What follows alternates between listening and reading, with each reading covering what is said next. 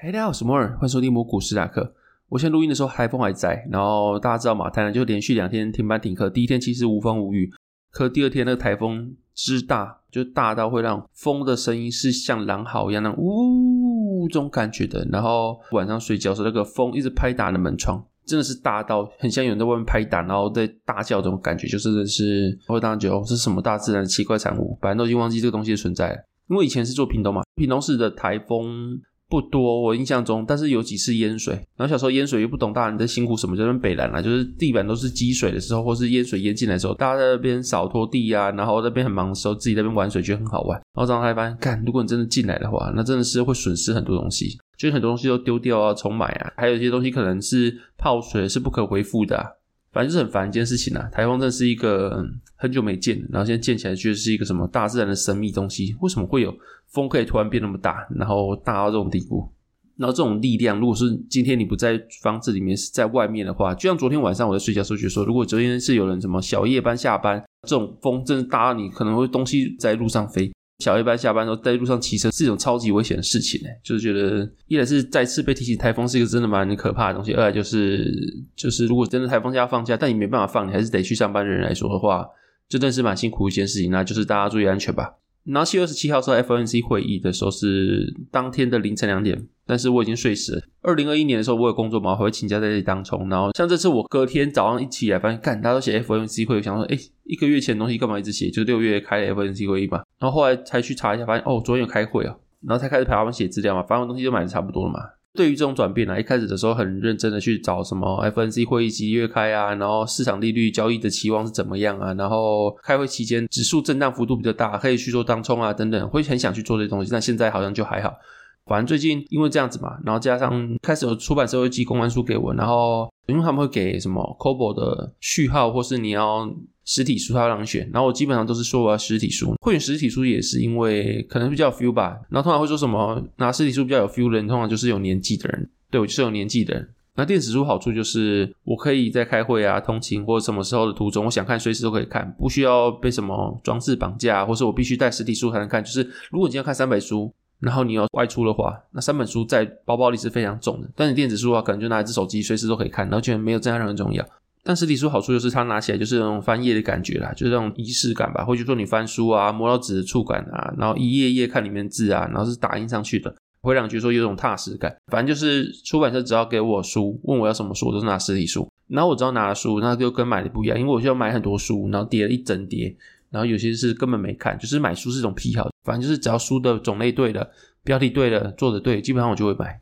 然后可是买了我不一定会看，像有一本书叫《反民主》的，我就三年没看。但我就是当初可能参加一个讲座，然后有讲者在解析这本书的时候，因为反民主这个议题我蛮有兴趣的嘛，就是精英政治跟现在这个政治这两个彼此中间有问题，然后我们应该要寻求什么样的方向？那这个东西我还蛮有兴趣，所以我就当天去看了。结束之后就买一本书，那本书现在躺我这边完全没看。但是如果今天是出版社给的书的话，就因为你拿是公关书，所以你就有压力，你就会有责任说你要看完，而且要在期限之内，你不能说什么我三年没读，然后就是白出版社的书。我没办法接受自己去占人家便宜不做事。如果说我今天看了之后，我有分享出来，那我觉得就是一个你情我愿，你想要我帮你分享，然后我拿你一本书的好处这种感觉。所以说，只要是出版社寄给我书，我就会看完。然后因为这样，心态加出版社定期都会寄书给我，反正就成为我定期吸收知识的一种规律跟压力嘛，就是我必须看完在期限之内，因为这是拿别人东西，所以我有这个责任。然后定期人家要给我，所以就是定期会有这样子的吸收知识，那我觉得还不错啦。然后最近看到一本书，它主张就是你活在什么环境，你就变成什么样的模样，就是环境对人的影响是很大的。那本书名字叫做《如果内心是一个房间》，然后这个利润是来自于，因为根据神经学家的研究，大脑只要接受一些输入之后，就会没办法轻易的消除。反正就是。你只要认识一个人，或是你见到一个场景，就很难再去忘记它。所以就像是我们可能常常会不经意的梦到一些过去小时候的一些场景，然后这个细节会清晰到会让你觉得说我好像在重温一次过去一个场景，在重回的那个人生一样。或者大家可能会有印象，就是有些亲人过世很久很久之后，然后久到你可能都已经忘记他了，或是你觉得在日常生活中你不会再频繁的记起他的时候，你在睡梦中你会突然梦到他回来你的梦里，或是重温以前过去让你印象深刻两个一起相处的一些时光等等之类的。那反正意思就是，只要你脑中记住某件事情，其实你就会跟他余生一起相处下去，然后他就会真的永远刻画在你的意识或潜意识里面。然后这本书它就用一个非常具象化、非常能够形象化的概念去诉说这件事情，像是这本书让你想象一下，你的余生如果只能在一个房间度过的话，然后这个房间它是只进不出的，可以邀请人家进来，但你一旦邀请进来之后，你的下半辈子就必须跟他在这个房间相处下去。那这样你会不会更审慎邀请一个人入内呢？就是如果说今天。邀请进来的人很神经质，每天大叫啊，然后刻薄啊，然后东西又斤斤计较的话，那他更像在一起，你这半辈子就听到他那边大叫啊，听到那边斤斤计较，然后神经质的样子，那你会不会觉得说你会变跟他一样，或是你会不会觉得这样的生活非常的烦乱？因为你必须跟他在同空间，你没有办法把他再请出去了。啊，或者有些人他是永远说什么这个世界都不公平啊，我股票跌就是什么干我要成立自救会啊，政府没有保护我的股票啊，这些反正就是有很多不同的性格。如果说你邀请这些人进来的话，你。每天都要跟相处在一起，你觉得你可以接受吗？那如果不可以的话，是不是今天在邀请别人进你的房间之前，就必须好好的检讨这个人是你觉得兴趣有相投的，或者你觉得这个人是能够让你学习的，或者这个人觉得你跟他相处在一起的时候，你会觉得心里很舒适，或是很轻松，会喜欢跟他在一起的感觉的话，你再让他进来，而不是说什么阿猫阿狗都可以进到你的房间。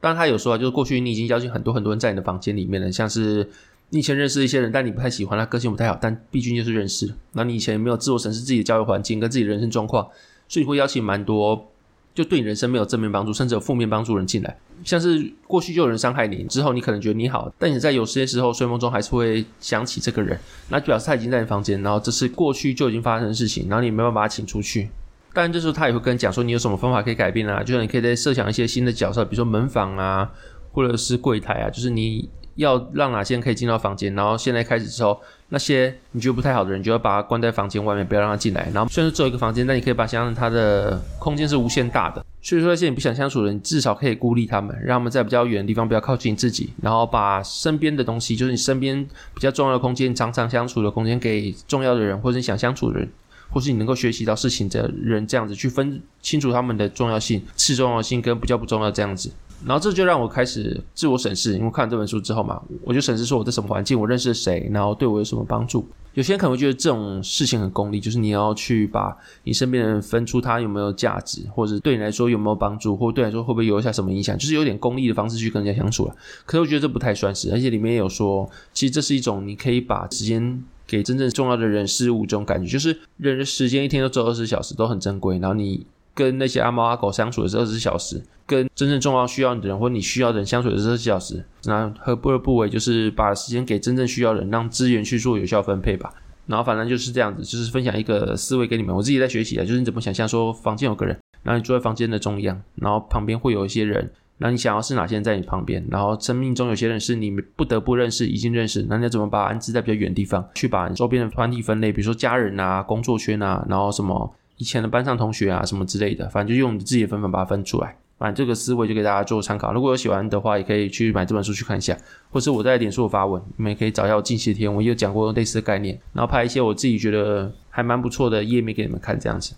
然后这个是别人在你心中什么模样，那就怎么样？因为别人给你的感觉去分类一些人。然后另外一个就是最近也听到一个话是囧星人说的，我觉得还蛮醍醐灌顶。然后他的大意是说，有些人有流量迷失嘛，就是你发文的时候你很在意说这个文章的流量多少，有没有喜欢这样子。但是毕竟脸书的流量是不能变现的，所以再多也没用。所以真正的时候你应该是要去思考，就是你在人家心目中是什么样吧。就像是如果你很喜欢转移那些迷因啊，或者想要制造很多流量去发现耸动的文章或者是一些笑话，那那你在人家心目中可能就只是一个，因为你转发迷因嘛，所以你就是一个英文还不错的人，就这样子而已。可这不是一个有重量或是值得信赖的形象，就是这时候你就算流量很多很多了，你还是虚的。不过如果你能在此之上，就是你已经有些受众，但你还可以因为这样多发表一些个人观点或是值得参考的意见的话，这些东西虽然说流量不高，一定是比你发一些好笑名言低，但这些时候你发这些东西是可以有助于形塑你整个人的整体形象的。像这时候别人才会看你说，哦，你是一个讲话的内容可以值得参考，或是你是一个 somebody 这种感觉，那讲话的重量就自然会出现。那也因为这样子，你的流量它才会有它的价值。比如说，后续像脸书的流量，现在很多很多人会做，就是开团嘛，或是你要做什么直播带货啊等等，它都是需要有流量。但它的流量不是来自于说什么哦，你很好笑，所以我就给你买东西，而是你好笑，或是你有流量，但是你讲话是有它的诚恳度，或是你是个 somebody，你是有自己的思维在，所以你的东西我可能会比较百亿这种感觉啦。所以你在有流量之外，你要注意说你在别人心目中你是什么形象，或是你可以做一些什么事情去提升自己的讲话的重量，它是这种感觉啦。然后这个必须包装自己的概念，就让我想起说，过去我找工作的时候，有一段时间是不太知道说我要怎么去写我履历，然后这是某一种包装自己的状态，或是拿来做一个 resume 这种感觉。然后后面听到个蛮有道理的论述，然后算是让我间接的成功形塑我自己。大意是说，如果你今天买股票的话，你应该知道股票有分价值股跟成长股，然后两者被给予的 PE 差很多，他们两个今年可能都赚十块钱好了。所以他们的 EPS 都十块嘛，然后价值股可能是 PE 十，所以它是一百块。但科技股的泡沫行情的时候，甚至可能到一千块，就是 PE 一百倍。像雅虎在打汉堡包的时候，可能会到六百倍、九百倍这样子。那为什么？这就是因为成长股迎合了市场的喜好。所以说，借你的履历，或是你今天正站在主考官面前去面面试的时候，当下已经没办法完全马上改变你的职能或者是你的能力了。那你要思考，就不是说哦，我要怎么去马上去让自己变更好，而是说我要怎么去提升自己的估值，就是。价值的感觉，然后这个方式不是说你要去告诉这些企业啊，或者告诉你眼前的一些面试官说，哦，你多有价值。你要反向思考是他们这些企业今天会想招个人进来，他们需要什么，或是今天市场上主流是什么？那你能够用什么去包装自己？比如说，ChatGPT 很红嘛，那你说什么？我可以用 AI 协助工作，写文案，或现在 Copilot 出来了嘛，然后我可以用 AI 去帮助我工作效能提升，什么之类的。那反正就是你要知道他们想要什么，或市场需要什么。然后现在的风潮是在哪里？然后什么东西是最有价值的？然后用这个去包装自己，才可以把自己跳脱你是一个价值股的行列，而是变成一个成长股这种感觉。所以说这两个东西让我有个想法，就是如果你今天是创作者的话，你可以摆脱流量迷失，因为流量多不代表说你的号召力就强，你的文字重量就重。然后所以说这时候如果你就算要做什么变现好了，不是流量多就能够变现，你流量多之外，你还要有一个形象，你还要有个重量，你的流量才比较好去做变现。然后另外就是如果你是求职者的话，就像你在股票市场状态，是不是 AI 股都已经涨了很多，但是其他不是 AI 的股就很 BI，就没有什么涨的感觉。所以说，你今天如果你是一个求职者的话，你要像 AI 股一样包装自己，而不是像一些什么 BI 股一样涨不太起来。尽管他们目前当下的盈利能力是一样的，这种概念啊。好，现在进入市场话题。整体而言，这次的 FNC 会就老调重来，没有什么新的东西啦。然后这次就是跟市场预期一样，升一码到五点二五到五点五零趴之间，符合预期嘛。然后后续炮被问到会不会再升息的时候，他是说跟过去一样，就是 meeting by meeting，就是且战且走，看经济数据，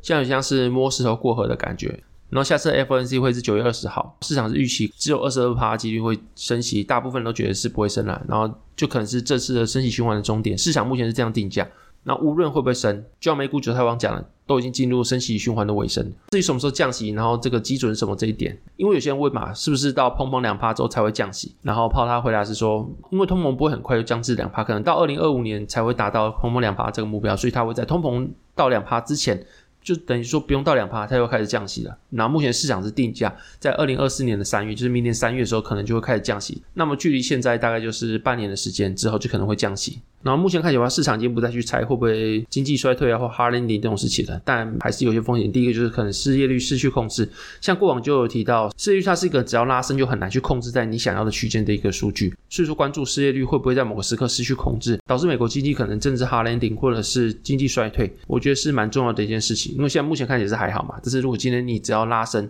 目前的衰退可能就会被拿出来再继续提，再继续讨论这样子。那这个你要怎么观察？就可以像几集前我有提过，就是每周处理失业金人数，它是否出现上升趋势，因为它是一个失业率上升指标。它如果真的形成一个上升趋势的话，那么失业率随后也会呈现这个趋势。所以说，我们可以观察这个指标，就是像美股九号网讲的实务上，就是你可以观察它这个指标每周处理失业金人数有没有超过三十万。如果连续两到三周都超过这个数字的话，你来做解码都还来得及这样子。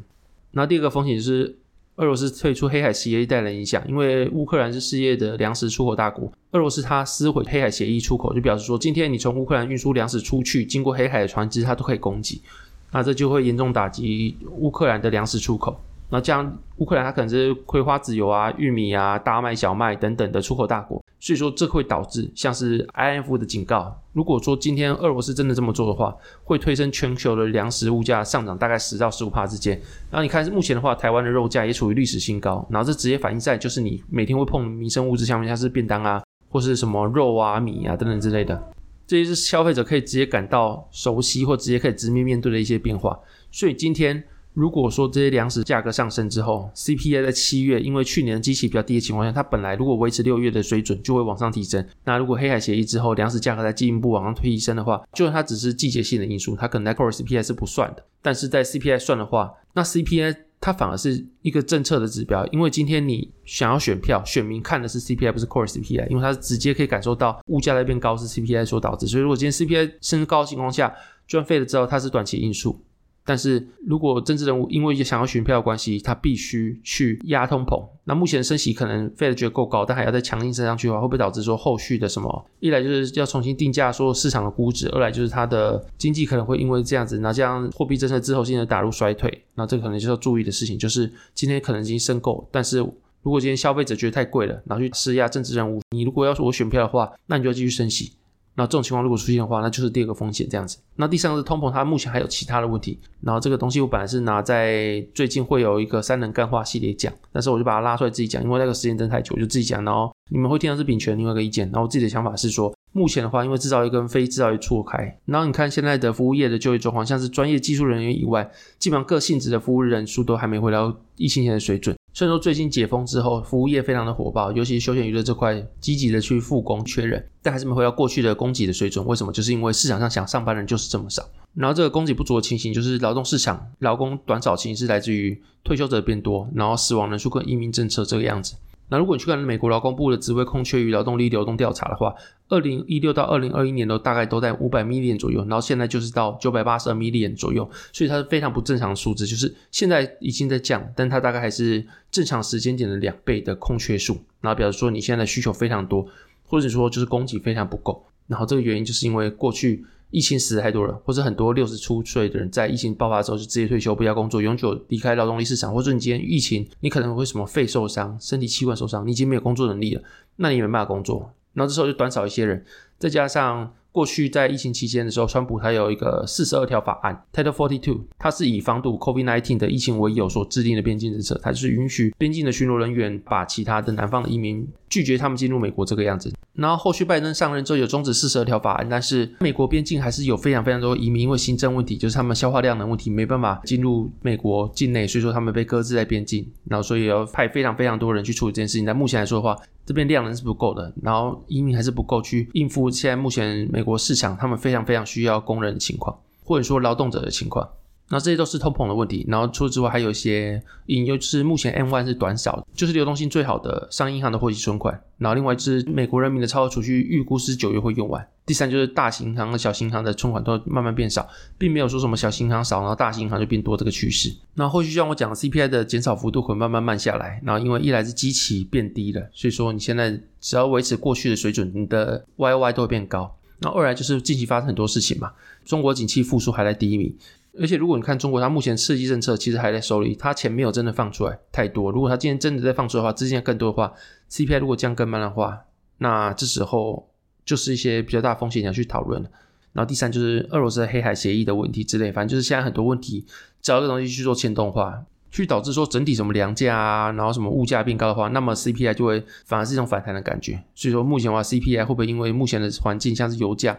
中国复苏或者是黑海协议等等问题，那反而是带来一些压力，甚至会有些反弹的话，我觉得是需要注意的。那这就直接关系到就是选民他能够感受到感觉。那如果他真的感受到痛苦了，要求政治人物要做升息或者压抑物价的话，那要压抑的有两种嘛，一个就是升息，第二个就直接发钱去补助你。那如果你真的发钱去补助的话，那是不是有另外一种宽松的感觉？通膨都打不下来的话，还是会升息。所以这两种情况最后都导致说升息过度，可能就会有一些经济衰退的风险存在。然后另外就是，如果你今天只看 Core CPI 的话，它可能后续在机器慢慢垫高的情况下，在下半年的期间会有个比 CPI 还要更大的回落。因为去年的话，Core CPI 它机器是比较高的，然后 CPI 的基期是慢慢往下降的。那目前看起来的话，这次的升息循环应该是会在这次或下一次又告终这种感觉的，就是不知道什么时候会停止升息，但是看起来话就是在尾声了，这是可以确定的一件事情。那升息循环尾声的话，就会有相应的配置跟相应的投资机会出现。那大家也可以去思考一下，就是这时候会有什么样资产可以买，加上后续如果我刚讲那些风险如果出现的话，有什么东西可以收回去做避险的配置，我觉得是可以去思考一件事情，大概这样子吧。那接下来是讲话的时间。第一个笑话是谁最会烤肉？老师，因为老师考的都没有教。然后第二个笑话是有一天有个潮男走在路上，然后个阿嬷路过惊呼：哇，你超会搭！然后那个人就烧焦了。好，这节目如果喜欢节目，可以在 Apple Podcast、MixerBox 跟 Spotify 给五星评价。那你也可以在上述的 Podcast 平台去做五星好评，之后可以加入我的社群，然后连接在我的资讯栏。那如果业务或者说需求，也可以参考下面的资讯栏联络方式。那这里没关系，谢谢大家收听，拜拜。